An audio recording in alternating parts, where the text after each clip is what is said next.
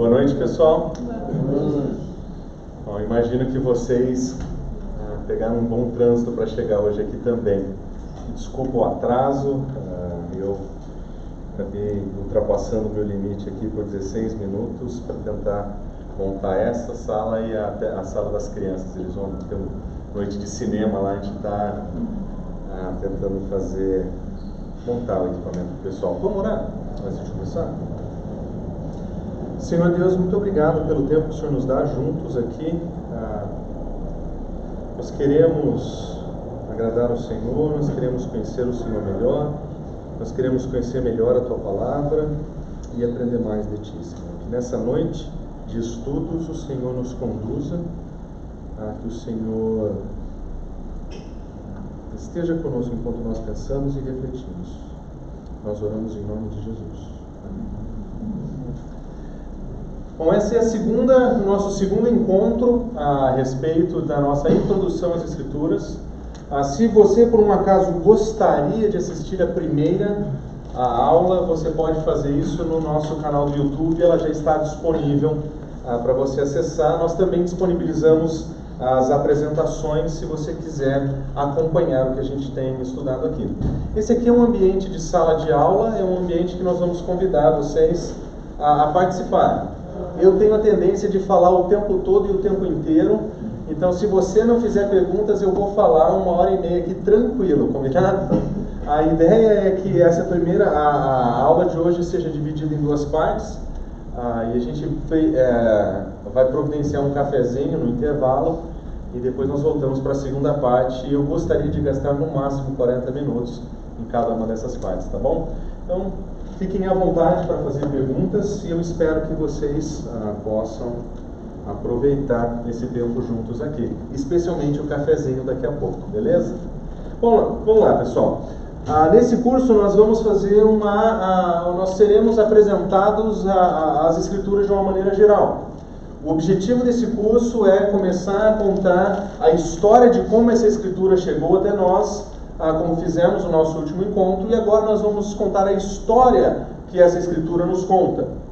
A, a perspectiva desse curso é a seguinte: existe uma história revelada de Deus nas Escrituras, e essa história revelada de Deus nas Escrituras, ela ensina o nosso lugar nessa história de Deus nas Escrituras, e nós encontramos o nosso próprio lugar, a nossa própria história na história das Escrituras, nessa história da redenção, nesse projeto de restauração que Deus tem, que, que é iniciado na criação e que se estende por toda a história da humanidade até um dia onde todas as coisas serão encerradas, nós vemos o Senhor trabalhando para cumprir os seus propósitos, manifestando o seu poder na história, e com isso ele conta a sua história, a história da sua revelação, e ele conta com isso também, e nós aprendemos com isso qual é o nosso lugar em toda ah, essa história. Tem um livro que eu sugeri ah, que vocês lessem, que é o livro chamado Como Ler a, Bíblia Livro por Livro. Ah, se você quiser aproveitar melhor esse curso, a partir ah, desse encontro, eu vou sugerir algumas páginas de leitura para a semana. É voluntário, obviamente, ah, você pode ah, fazer se quiser, mas certamente vai acrescentar no teu aprendizado. Esse é um livro muito legal e, e é um livro que vai tratar do conteúdo de uma maneira um pouquinho mais ah, detalhada do que aquilo que nós vamos conseguir fazer em sala de aula. Resumir o Antigo Testamento em duas aulas, três aulas é impossível, o Novo Testamento e assim por diante. Esse livro seria um, uma, um excelente ah, instrumento, seria um complemento para a nossa reflexão. Ah, esse livro foi recentemente reeditado pela Thomas Nelson e a capa é diferente, é uma capa um pouco mais azul. É o mesmo livro que vende no Kindle, é o mesmo livro que vende ah, nas editoras publicados pela Saraiva. As páginas são diferentes, mas é o mesmo conteúdo. e na introdução desse livro eles dizem o seguinte: nas Escrituras nós temos a narrativa mais sublime de todas, a própria história de Deus, isto é, ela não se propõe a ser mais uma história da busca da humanidade por Deus, não. Essa é a história de Deus, o relato da busca dele por nós, uma história contada essencialmente em quatro capítulos. Existe criação, queda, existe redenção e consumação. É a história de Deus até nós, de Deus vindo até nós, de como Deus nos encontra na história. É essa história que as Escrituras nos contam e é sobre ela que nós vamos conversar ah, daqui para frente, até, a nossa, ah, até o nosso sétimo encontro. Um outro autor, no livro apresentando o Novo Testamento, ele diz o seguinte: com a introdução da metanarrativa bíblica, o Antigo Testamento tem um papel fundamental de demonstrar como Jesus está no centro da atividade redentora do mundo. De uma maneira bem simples, o Antigo Testamento aponta para realidades que o Novo Testamento afirma como sendo realizadas, e a mais importante delas é Jesus Cristo. Então, a história que nós vamos acompanhar desde a criação até a consumação, de acordo com a narrativa bíblica, tal como apresentada na revelação de Deus, nós vamos encontrar a centralidade de Jesus e é, é, e é esse elemento que vai nortear a nossa reflexão. Ah, na primeira parte ah, da nossa aula, nós vamos fazer uma introdução ah, focando no conteúdo que nós encontramos nos cinco primeiros livros da Bíblia. Na segunda parte, nós vamos falar sobre a teologia que nós encontramos nela. E de uma maneira muito interessante, nós vamos observar que na primeira parte nós vemos uma história sendo contada, a, a, um, um, os princípios dessa história estão sendo apresentados de tal forma que, a, desde o início, exista na narrativa apresentada um desejo de algo maior, de algo grandioso a ser realizado e que nós conhecemos através da revelação do Novo Testamento, que é Jesus Cristo. Então, desde o início, nós vamos ver isso. E quando nós olharmos para a teologia, que os cinco primeiros livros da Bíblia nos apresentam, nós vamos descobrir que existem elementos ah, que são ah, bem compatíveis com aquilo que nós vamos chamar de evangelho. E nós vamos perceber que o início dessa narrativa está sendo dado no início ah, das Escrituras. Mas vamos lá. Pentateuco, o que, que, é isso? O Pentateuco são os cinco primeiros livros da Bíblia, os livros ah, normalmente atribuídos a Moisés, Gênesis, Êxodo, Levítico, Números e Deuteronômios. Esses são aqueles livros que nós sabemos o nome deles, mas nós não sabemos exatamente o que está escrito lá dentro. Né? Se você fizer uma pesquisa e perguntar qual foi a última vez que você leu Levíticos, por exemplo, a gente vai ficar com um pouco de vergonha. Com exceção do Daniel, que gosta de, de devocionais em números, a maioria das pessoas não tem a, a, esse, esse, tipo de, a, esse tipo de vontade. A maioria de nós tem uma relação muito próxima com os evangelhos, porque nos evangelhos nós encontramos Jesus. Nós temos uma relação muito próxima com Paulo, porque Paulo vai falar sobre a igreja e nós somos eh, nós gostamos demais de Jesus e da igreja.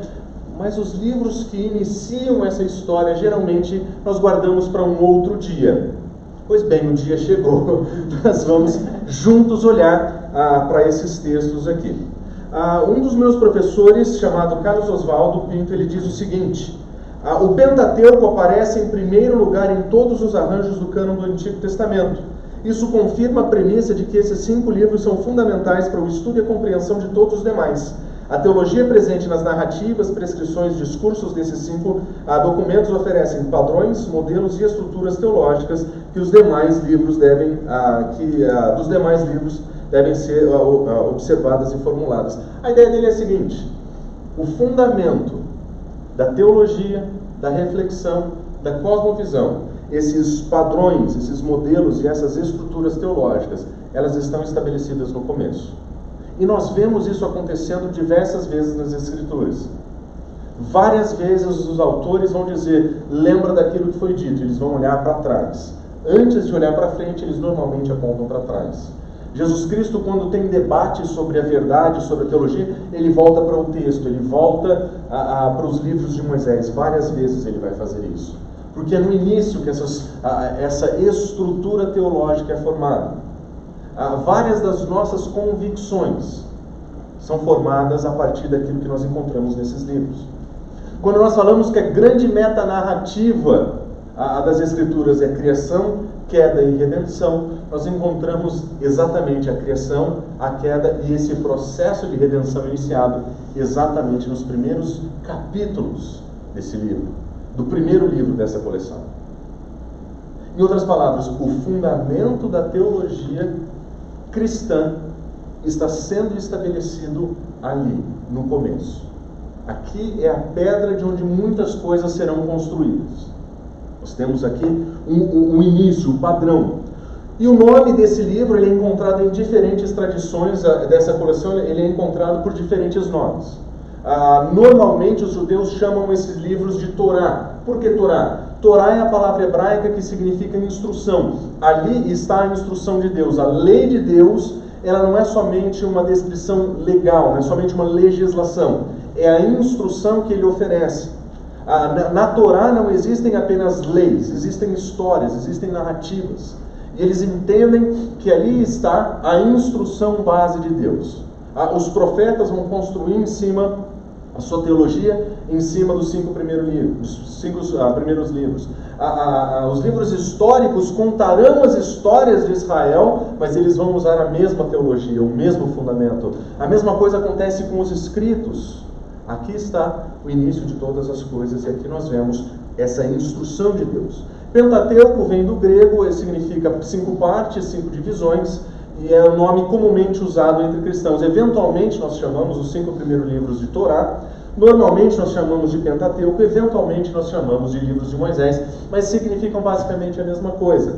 Mais recentemente a tradição judaica também chama de Rimas, que é a palavra hebraica para descrever, aramaica para descrever cinco, querendo dizer são cinco livros ah, de Moisés.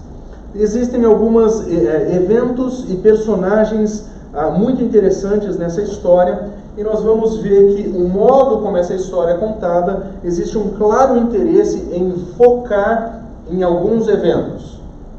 Ah, claro, o autor vai falar sobre as origens e os primeiros 11 capítulos desse livro vão contar sobre a origem de todas as coisas: a origem do universo, a origem dos seres humanos, a origem do pecado, a origem da rebelião contra Deus, a origem do julgamento de Deus contra o pecado do mundo, e assim nós vemos a origem das nações, mas a partir do versículo do capítulo 12, nós vamos começar a ouvir sobre a história ah, da origem de Israel. Como é que aquele povo, como é que aquela nação foi formada. E todo o resto do livro de Gênesis conta sobre os patriarcas. Abraão, Isaac Jacó, e terminando em José entrando no Egito. E depois disso, nós vamos ver um personagem que basicamente ocupa todo o resto do livro. É um homem chamado Moisés. E nós vamos perceber que a narrativa vai diminuir a velocidade. A narrativa a, vai ser um pouco mais detalhada. A, os diálogos de Moisés, as frases de Moisés, os ensinos de Moisés serão apresentados como se estivessem em câmera lenta, considerando o resto daquilo que ele apresenta até aqui.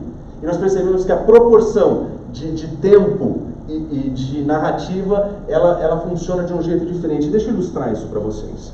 Ah, se você pudesse ver a cronologia ah, desses livros, nós veríamos que o início de Gênesis começa falando sobre os inícios, os começos. E nós não sabemos exatamente onde nós colocamos todos aqueles eventos na história, qual que é a data que nós vamos dar para aquilo lá. Mas nós sabemos que mais ou menos por volta ah, do segundo milênio antes de Cristo, nós vamos ouvir sobre um personagem chamado Abraão saindo da cidade de Ur, Ur dos Caldeus. Nós temos evidências arqueológicas que nos ajudam a, a mapear esse processo. E, e, na sequência, nós vamos ouvir a história do povo no Egito. E mais ou menos por 1500, 1500 antes de Cristo, nós vamos ouvir sobre a história do Êxodo. Mais ou menos entre 1500 e 1400, as datas aqui são todas flexíveis, nós vamos ouvir a história do Êxodo e, e, e, e se você prestar atenção ah, no, no, na quantidade de literatura, na quantidade de explicação que nós temos para o começo, para todo esse período maior, e para o final você vai perceber que é exatamente nesse finalzinho que nós ouvimos basicamente tudo o que está escrito nesses cinco livros. Se você pudesse colocar uma outra datação para vocês saberem, existe aquilo que nós chamamos de datação tardia. Algumas pessoas não estão exatamente certas de quando colocar. Existe uma datação tardia. Talvez os eventos não tenham acontecido de uma maneira tão antiga quanto alguns pensam, e eles chamam isso de uma tradução mais, mais recente. E os números seriam alguma coisa. Opa, perdão.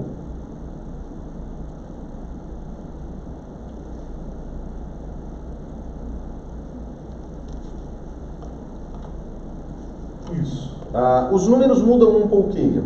Mas a título de informação, nós ainda estamos falando de alguma coisa no segundo milênio antes de Cristo. 2100 antes de Cristo, 1800 antes de Cristo, tem diferença? Brutal, uma grande diferença, é significativa o suficiente para mencionar. Mas os, as informações eh, elas vão sempre colocar perto do segundo milênio antes de Cristo para falar sobre a história de Abraão. Se nós estivéssemos comparando esses eventos com a história do mundo como nós conhecemos, nós estaríamos falando de períodos diferentes daquilo que nós chamamos de Idade do Bronze. Se você lembra um pouquinho da sua aula de história, a, história da humanidade é dividida em função dos instrumentos usados, tem a idade da pedra, a idade dos metais e assim por diante. A idade do bronze seria a área central, a, a, um pouquinho depois do período da, da idade, chamada idade das pedras e a idade do metal. Então, todos os eventos narrados ali, ah, especialmente depois da história dos patriarcas, nós estamos mais ou menos nesse período no qual os impérios existentes no mundo seriam os impérios sumérios, acádios, nós vamos ouvir ah, informações sobre Ur, nós vamos ter os primeiros relatos ah, da Babilônia, dos hititas, ah, e, e, o império egípcio já estava em vigor nesse período. Grande parte das narrativas bíblicas que nós vamos olhar no Pentateuco pertencem a esse momento. Mas olha só que interessante a distribuição de conteúdo aqui. Nessa primeira divisão, ah, que ocupa os primeiros 11 capítulos de Gênesis, nós temos de um período indeterminado da criação até mais ou menos o segundo milênio. Ah, depois nós vamos ouvir a história dos patriarcas e nós vamos perceber que os outros capítulos, os capítulos 12 a 50, nós vamos ouvir mais ou menos 300 anos de história. Uma quantidade diferente de tempo daquilo que nós vimos nos 11. Aqui nós temos é tudo é corrido, tudo é acelerado. Ah, os eventos são apresentados, narrados e eles já apontam para o próximo evento e assim nós temos a continuidade do processo. Ah, os primeiros capítulos de Êxodo vão contar sobre esse momento, de um momento em que ah, se levantou no Egito um, um, rei que não conhecia mais o povo de Israel, que ele não lembrava mais de José, e esse período que parece indeterminado é um período de mais ou menos 300, 400 anos. Quando você olha para os relatos do Antigo Testamento, eles falam de 400 anos de escravidão. Esses 400 anos de escravidão aparecem em alguns poucos versículos no início do livro de Gênesis. E esse finalzinho, o que acontece entre o povo sair do Egito e entrar na terra prometida, é basicamente números, é Levítico, número e Deuteronômio. Então, nós percebemos que existe uma clara intenção do autor de chegar nesse lugar. Todo esse passado, embora muito importante, ele é feito como um flashback. Imagina um filme. A, cena inicia preto e branco, as cenas são rápidas, você não escuta todos os sons, você não escuta todas as conversas. De repente, nós vemos a cena parando, diálogos começam a acontecer, nós vemos a cena agora com cores, nós ouvimos com mais clarezas, nós vemos mais detalhes.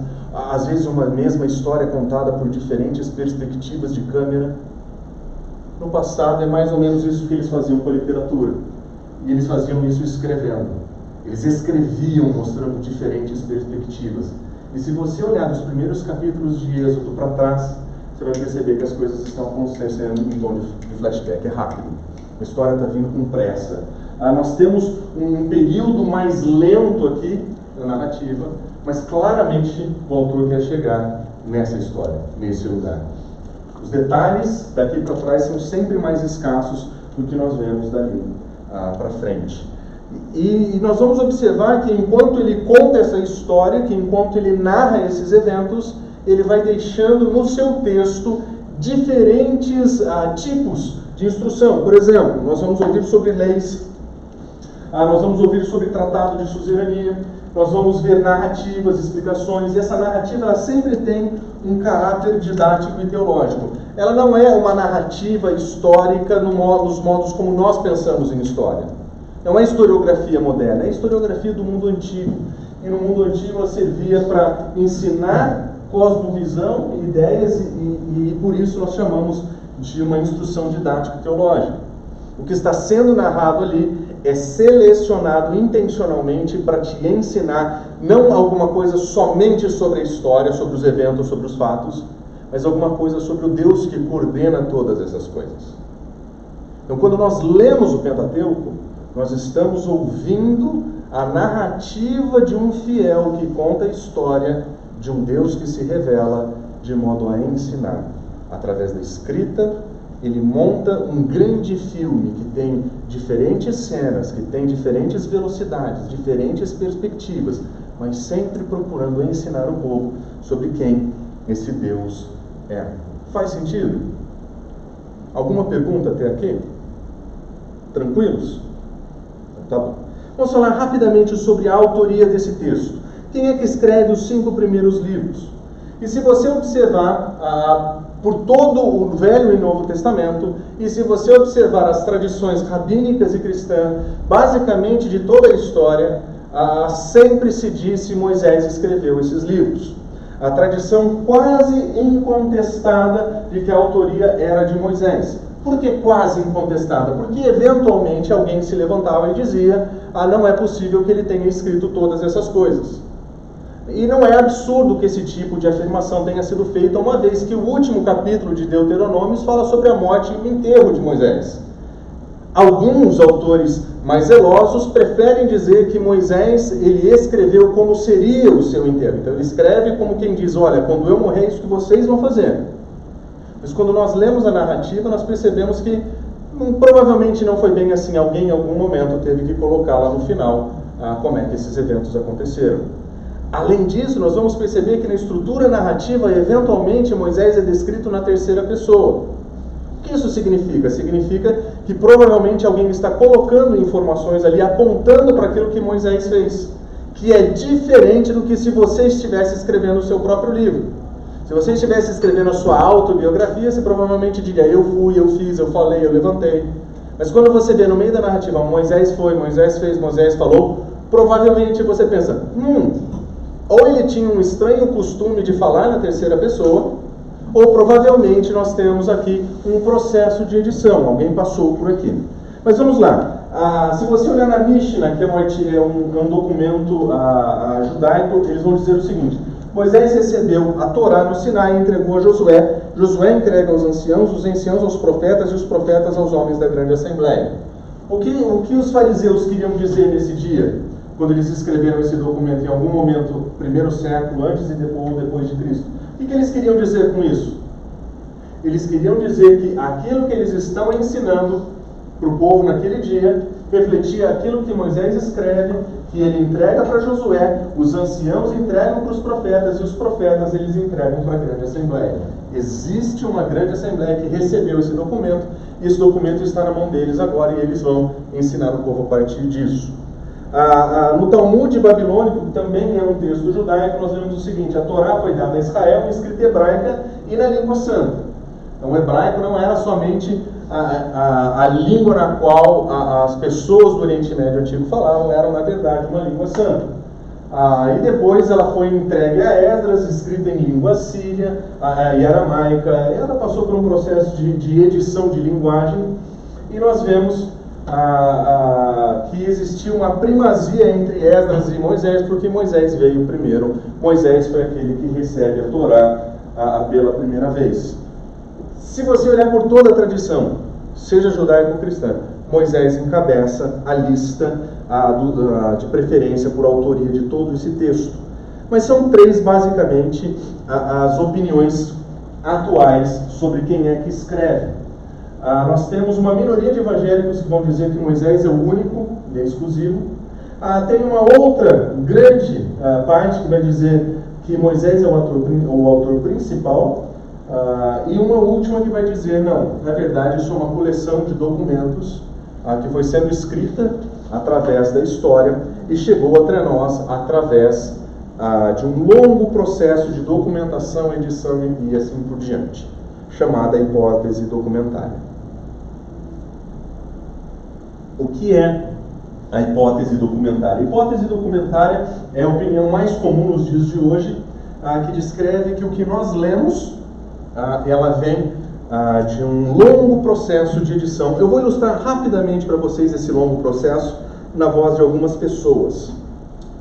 Ah, quatro personagens interessantes na história. O francês Jean que é o primeiro a, a sugerir que existem diferentes fontes e qual é o critério que ele usa? Ele fala assim: quando o nome de Deus é apresentado como Elohim, nós encontramos uma fonte.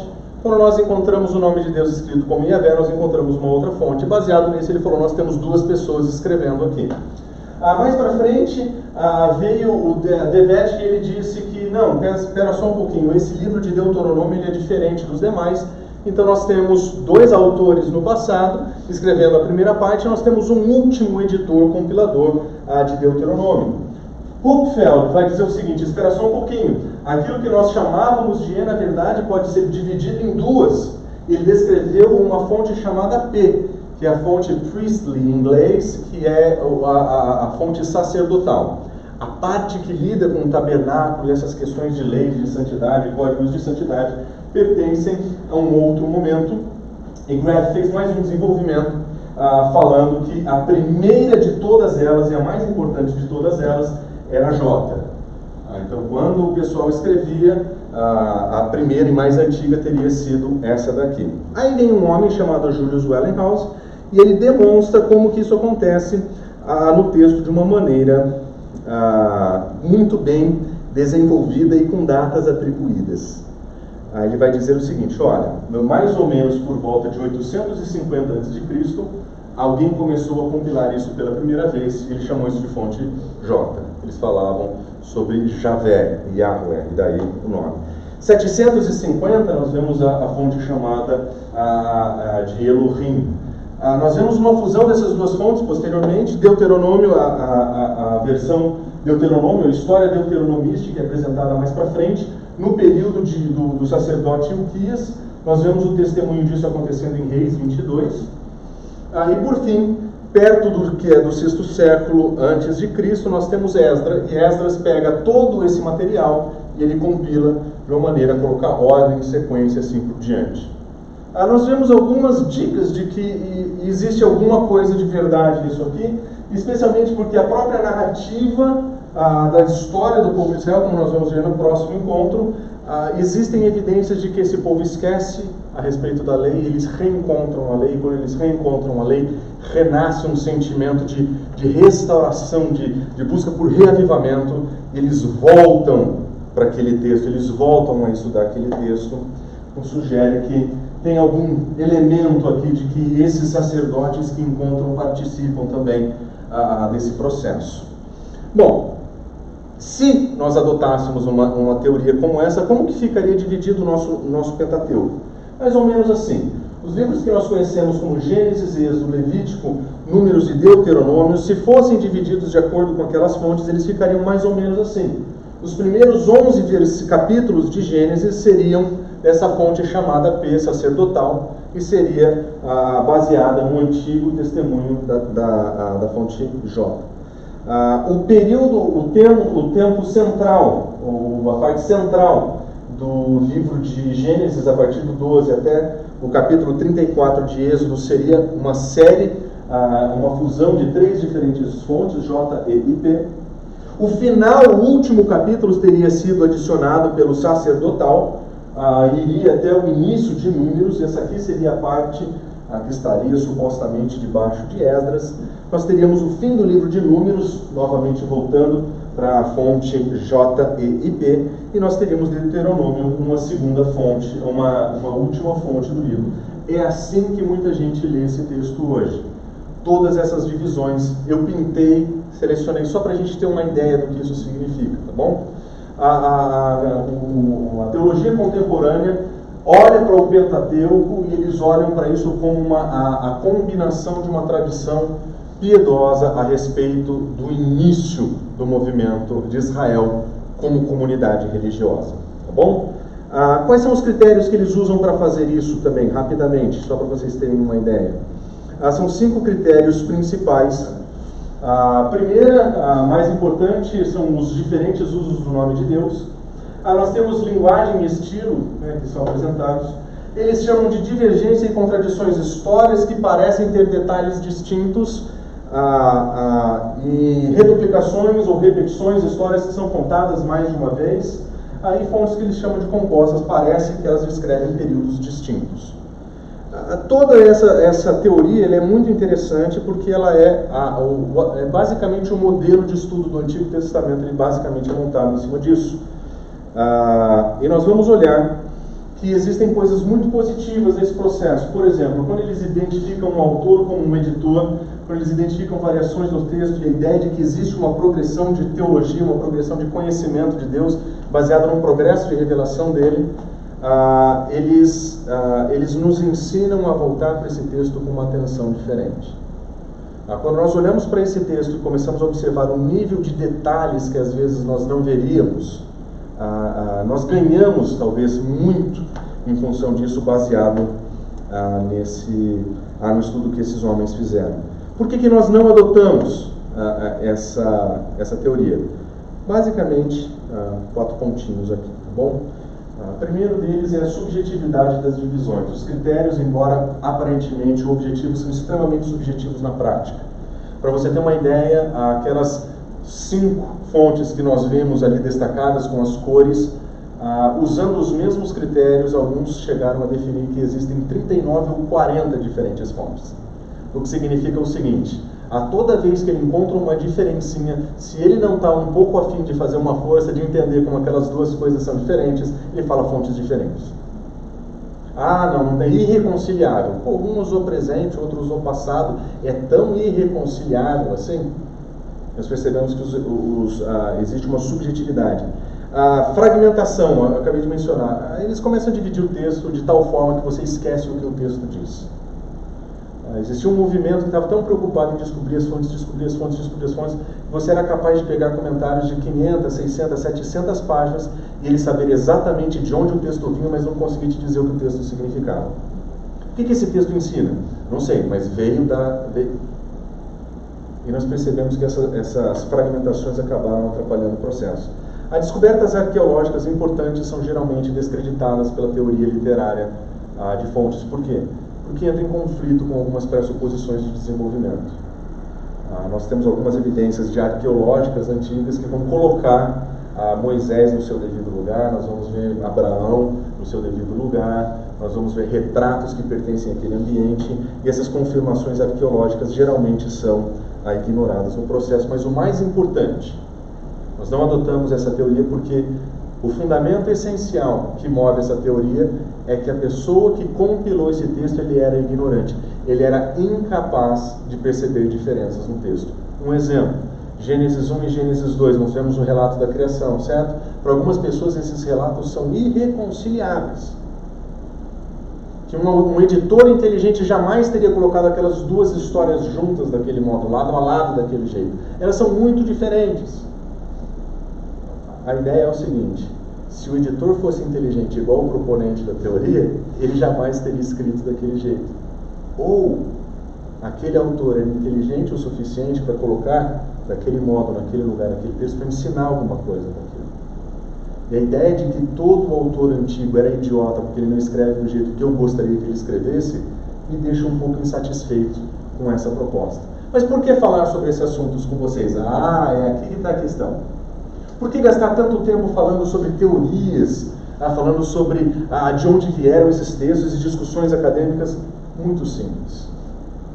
Muita gente abandona a fé porque escuta ideias relacionadas à origem desse texto, que eles nunca ouviram em nenhum outro lugar, que ninguém na igreja nunca lhes contou, que ninguém nunca falou a respeito disso para eles. E quando ele escuta pela primeira vez, ele se sente traído acontece aos montes, especialmente com os jovens, que vão para a universidade e escutam os seus professores olhando para os seus alunos dizendo: é, essa história que te contaram é tudo mentira. Porque olha só a quantidade de evidência que nós temos contra o seu texto, contra a sua teologia. E eu reforço aquilo que eu falei no nosso primeiro encontro. Ah, se nós tivermos consciência das nossas tradições, nós seremos consistentes na defesa da nossa fé. Ah, nós não precisamos disfarçar as dificuldades que nós encontramos. Porque aquilo que nós vimos os fariseus fazerem pela ética do Antigo Testamento, criando secas para proteger o comportamento, nós vemos pastores tentando fazer com a teologia, dizendo: Olha, eu vou proteger vocês, eu nunca vou falar nada para vocês, vocês nunca ouvirem a respeito desse assunto. Até que um dia alguém de fora vem e fala, e ninguém sabe como ajudar essa pessoa. Qual é a minha ideia? A minha ideia é ajudar a cultivar na nossa comunidade. Uma comunidade que pensa teologicamente, mas que é vibrantemente apaixonada por essa escritura, sem ter medo das dificuldades que nós encontramos no processo. Se você já parou para ler a Bíblia, você sabe que não é fácil. Não é fácil. Tem coisa que nós não entendemos. Tem coisas que aparecem ali no texto que nós não sabemos como lidar. Nós olhamos para as legislações de Israel e nós ouvimos mensagens de vida como não cozinhe o carneiro no seu leite. Aí você fala assim, como é que eu interpreto isso de uma maneira cristocêntrica? Como é que eu aponto para Jesus isso aqui? Você provavelmente não vai conseguir. Porque aquilo diz respeito a um problema do passado. E nós precisamos olhar para esse problema do passado com atenção e tentar descobrir o que, que é que a lei, o que é que Moisés está nos ensinando para proteger a comunidade. Então, a minha ideia ao apresentar essas ideias para vocês não é fazer, ah, não é, não é tentar ah, simplesmente falar, olha, as ideias estão. A minha ideia é desde sempre ajudar a nossa comunidade a pensar teologicamente de um modo apaixonado pela Escritura, sem ter medo das dificuldades. Difícil? Claro que é. Tem dificuldade? Claro que tem. Tem coisa que eu não sei explicar? Claro que tem. Tem coisa que tem um monte de gente que não sabe explicar? Claro que tem. Mas esse texto não deixa de ser fantástico, não deixa de ser ah, maravilhoso. É isso que eu gostaria de deixar aqui. Por que, que nós ah, mantemos a visão tradicional de que Moisés escreveu o Pentateuco? Bom, existem várias, várias, várias ah, afirmações de que quem escreve esse texto é um homem chamado Moisés, e toda vez que alguém se refere a ele em todo o Antigo e Novo Testamento, sempre chama o livro pelo nome do autor, e o nome que eles usam para descrever isso é Moisés. Nós acreditamos que Moisés é o autor substancial. Existem sim eh, elementos como Deuteronômio, o final do livro que conta sobre o final da sua morte, partes que são narradas em terceira pessoa, estruturas narrativas que nós entendemos que pertencem a um período posterior. Mas Moisés é o autor substancial desse livro. Toda vez que o, resto das escrituras aponta, ela aponta para um homem chamado Moisés que escreveu esses livros ah, exatamente no período em que o povo está saindo do Egito. Fez sentido? Alguma pergunta até aqui? Tem alguma dúvida? Eu sei que esse não é um assunto comum para a escola bíblica, mas eu gostaria de, de deixar aberto para você fazer perguntas se você tem dúvidas. Esse é o momento para a gente conversar sobre elas.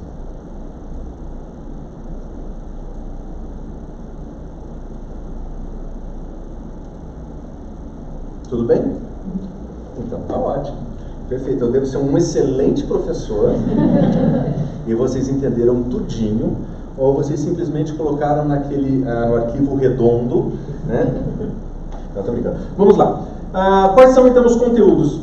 Novamente, uh, o livro são cinco livros. Eu não vou ter condição de passar por todo o conteúdo. Eu rapidamente vou dar uma síntese desse conteúdo e nós vamos fazer um breve intervalo e nós voltamos para falar sobre teologia. Mas qual é o conteúdo?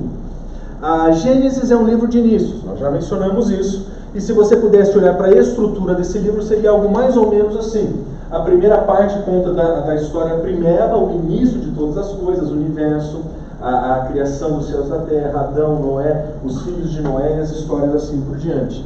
A Gênesis ele tem uma estrutura, um modo de, de estruturar o texto muito bonito. Ah, você já leu provavelmente e viu aquela, aquela expressãozinha assim: essas são as gerações de. É, essas são as gerações de. Ou essas são as gerações de Noé, essas são as gerações de Adão, essa geração do universo quando, quando o Senhor criou os céus e a terra. Em hebraico, essa expressãozinha chama Toledot. E ele aparece em alguns momentos estratégicos mostrando essas são as gerações. E ele divide todo o seu livro baseado nessa palavrinha. Então, se você pegar um, uma versão ah, uma versão ah, dessas de celular da Bíblia, a, a, colocar, apertar ou clicar na palavra, essas são as gerações. Se você pegar a palavrinha gerações que estão ali e pedir para o seu celular pesquisar essa palavrinha acontecendo no Antigo Testamento, se estiver funcionando direitinho, vai dar 10, 11 vezes. E você vai perceber, é exatamente a estrutura do livro. Ah, eu não gosto da teoria do editor idiota porque ele é muito inteligente quando ele escreve ele marca os lugares onde ele deixa, onde ele vai dividir os capítulos, por assim dizer. A história está sendo apresentada, ele divide em alguns capítulos. Ele tem uma introdução do capítulo 1 até o versículo, ao capítulo 2, versículo 3. No versículo 4 em diante, ele marca ah, os capítulos e as histórias que ele quer contar. E é muito legal ah, o modo como o Carlos Oswaldo sintetiza a mensagem desse livro. Ele diz o seguinte: a eleição e separação de Israel como povo pactual de Deus se deu em um contexto de conflito entre o propósito benevolente do Criador e a vontade rebelde das criaturas, a quem ele pune com justiça e restaura em amor. Gente, toda vez que você olha para uma história em Gênesis, você vai vendo as histórias, especialmente dos patriarcas, você vai ver Yahweh, Deus punindo com justiça seres humanos rebeldes que estão lutando contra a sua vontade, mas ele vai restaurar esses indivíduos com muito amor. Gente, esse é a síntese de todas as histórias. Abraão passa por isso. Isaac passa por isso. Jacó nem se fala. Haja, é, pensa uma pessoa que vai passar por um processo de rebeldia e vai passar por um processo de punição, mas o movimento é sempre na direção da restauração. Deus está trabalhando para a restauração.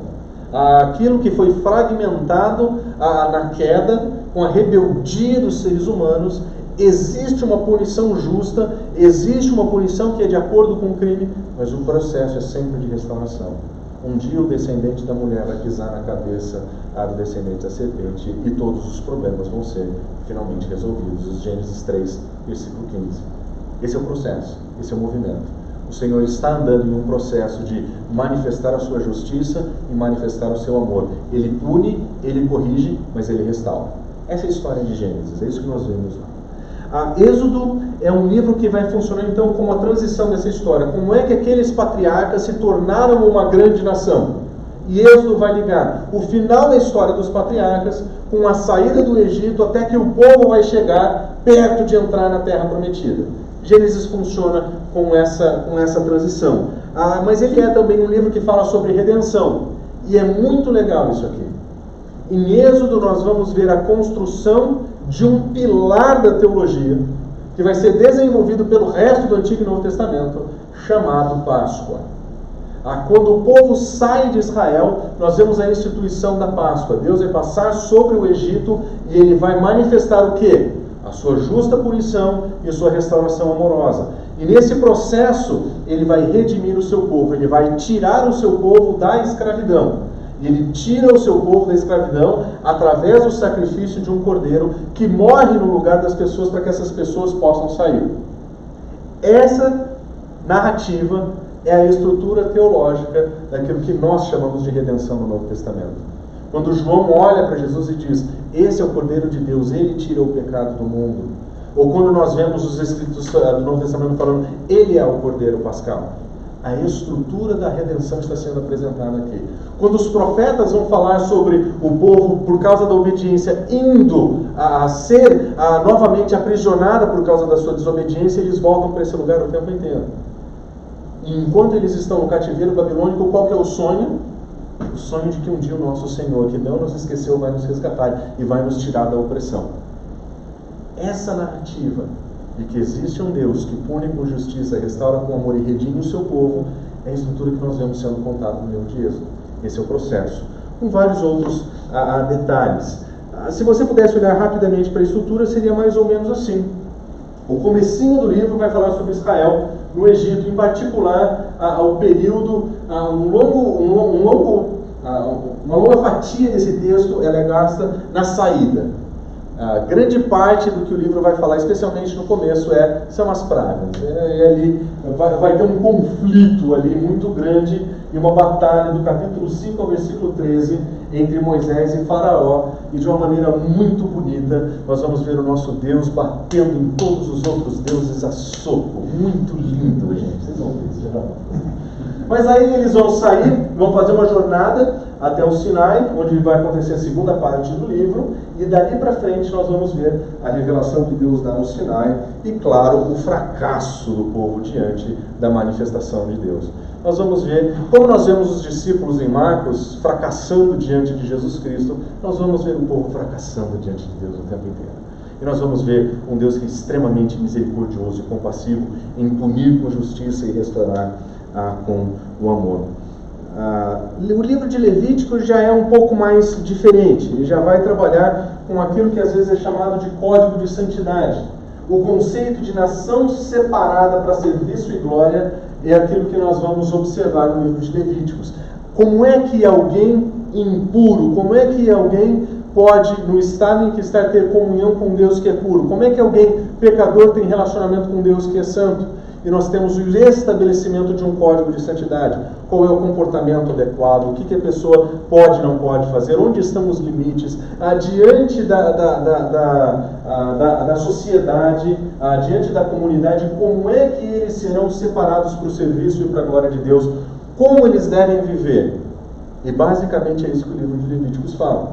Um livro que a gente tem muita dificuldade de ler, porque ele não é imediatamente aplicável. Mas o que nós vemos ali é o cuidado de um Deus soberano e resgatador amoroso, ensinando o seu povo como viver. Essa é a ideia do livro de Levítico. Se nós pudéssemos estruturar, o livro teria quatro partes principais. Nós vamos ver sobre leis relacionadas ao sacrifício, nós vamos ouvir as histórias sobre os sacerdotes, nós vamos ouvir sobre os rituais de purificação e, por fim, nós vamos ler a respeito do código de santidade, que ocupa grande parte do livro. Grande parte do livro está aqui. Como é que nós vamos viver? Quais são as bênçãos e as maldições de viver de acordo com Deus e de viver uma vida que não está de acordo com Deus? E nós vamos aprender um princípio muito importante lendo para o código de santidade. O código de santidade ele não ensina como que uma pessoa estabelece um relacionamento com Deus. E aqui é um ponto muito importante. Vou repetir. O livro, o Código de Santidade, não estabelece o critério que a pessoa estabelece um relacionamento com Deus. Ele demonstra como pessoas que estão em um relacionamento pactual com Deus devem responder em lealdade. O livro não fala sobre como você começa o seu relacionamento. O livro fala sobre como você vive um relacionamento dentro do ambiente ah, já de povo separado, de nação escolhida. Por que, que isso é importante? Porque, eventualmente, a, a, o texto é usado de uma maneira distinta e distorcida. Como quem diz, para você ser aceito, você precisa cumprir esse código de ética. E, na verdade, Levíticos funciona de outro modo. Porque você foi aceito, porque você foi redimido, porque você é povo, aqui estão a, essas orientações que são para o povo, não são para as nações. É para o povo que vive uma vida de santidade com Deus Santo. E a distinção de Israel entre todas as outras nações é que eles tinham um Deus que era santo e que esperava e exigia santidade do seu povo. Ah, no livro de Números, nós vamos ver a continuidade ah, desse processo, mas nós vamos ver um livro sobre um novo começo e um livro sobre esperança. A ideia de que Israel pecaria e fracassaria no deserto é muito forte no livro de Números. A ideia de que nós estamos quase chegando onde o Senhor nos chamou, que nós estamos a, a ponto de entrar, nós vamos ver uma geração que cai em pecado no deserto, e nós vamos observar que esse é outro ponto muito importante da estrutura teológica do resto das Escrituras. É o dia em que o povo desafiou ou testou a Deus. E isso se torna um princípio teológico aplicado em vários outros lugares do Antigo e do Novo. Testamento. No deserto, o povo é testado e o povo fracassa. E fracassar no deserto é uma linguagem que nós vamos encontrar em outros lugares ah, nas Escrituras, inclusive um sucesso muito importante que acontece no deserto, mas sobre ele nós falaremos de uma outra hora. Ah, nós, temos uma, ah, ah, nós temos uma mudança, existe uma renovação no povo. Aquela primeira geração que sai do deserto é uma geração que, que não, tá, não, não, não leva a sua lealdade a sério. E porque não leva a sua lealdade exclusiva a Deus a sério, porque eles estão ah, em um momento de fracasso e rebelião, nós vamos ver o fim dessa geração. Essa é a geração que não vai herdar as bênçãos de Deus. Essa é a geração que não vai vir a terra prometida. Essa é a geração que no deserto vai ficar no deserto. Eles acreditavam que aquilo que eles faziam no deserto ficava no deserto e eles ficaram lá também. Piadinha infame essa, né, gente? Vocês estão dormindo. Teve graça. Não teve graça mesmo. é que Vegas, quiser, sei lá. E, e nós temos agora uma nova geração esperança. Existe uma mensagem de esperança, existe uma mensagem de restauração. Existe punição, existe justiça, mas existe amor sendo declarado na restauração dos seres humanos. E o resto do livro vai trabalhar com esses assuntos. E por fim, Deuteronômio vai aparecer dizendo o seguinte: nós precisamos levar uma vida de absoluta lealdade. Absoluta lealdade. Porque o povo fracassa no deserto miseravelmente. Nós precisamos aprender com o Senhor não se brinca. Nós precisamos levar uma vida de lealdade exclusiva. Nós estamos a ponto de entrar na terra prometida novamente. Nós estamos a ponto de conquistar aquilo que o Senhor já nos deu. E o que acontece? Nós precisamos aprender com os nossos erros. Nós erramos no passado. Nós precisamos levar uma vida que seja uma vida de a é, lealdade absoluta. Nós não podemos fraquejar o nosso compromisso com o nosso Senhor. Ele é o Deus criador de todas as coisas. Ele é o Deus dos nossos antepassados. Ele é o Deus de Israel.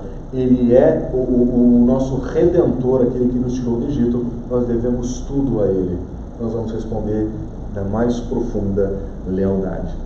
Ah, ah, nas palavras de Desmond Alexander, enquanto Moisés convida a geração para afirmar e abraçar o relacionamento pactual com o Senhor, ele coloca diante deles uma importante decisão, uma escolha entre vida e morte, bênção e maldição, também conhecida como aliança deuteronômica.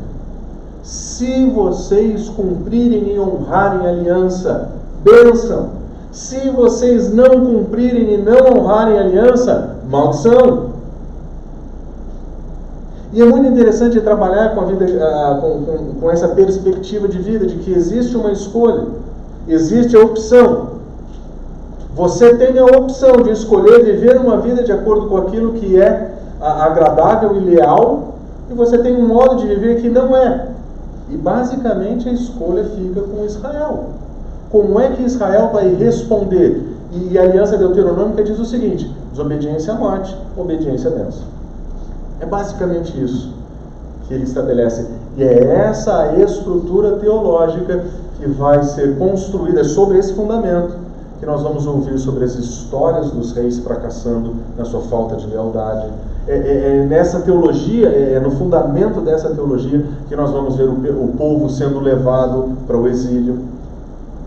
Mas no final de todas as coisas, mesmo com todo a, a, esse, essa esse convite à lealdade, o movimento que Deus cultiva na história é Ele pune com justiça e Ele vai restaurar. Com amor. Existe um processo redentor, existe um grande projeto de redimir a humanidade que está sendo travado com Israel. E ainda que ele seja duro em punir Israel, em duro em punir o seu povo, sempre existe compaixão, sempre existe misericórdia. Não importa quão acima de todos ele está, não importa quão soberano ele é, não importa quão grande é o pecado, não importa quão sério é o pecado que eles estão cometendo, sempre existe um espaço para a manifestação de um Deus que é amoroso e que busca restaurar pessoas. Essa é a história do Pentateuco, esse é o início da trajetória e essa é a teologia sobre a qual nós vamos conversar depois do intervalo. Alguma pergunta? Não? Se não tem nenhuma pergunta, gente, aproveitem o melhor café do mundo. Lá atrás, sem brincadeira, nós temos o melhor café que você vai tomar hoje à noite. É o melhor café que tem, eu garanto para vocês. E daqui a pouco eu chamo vocês de volta.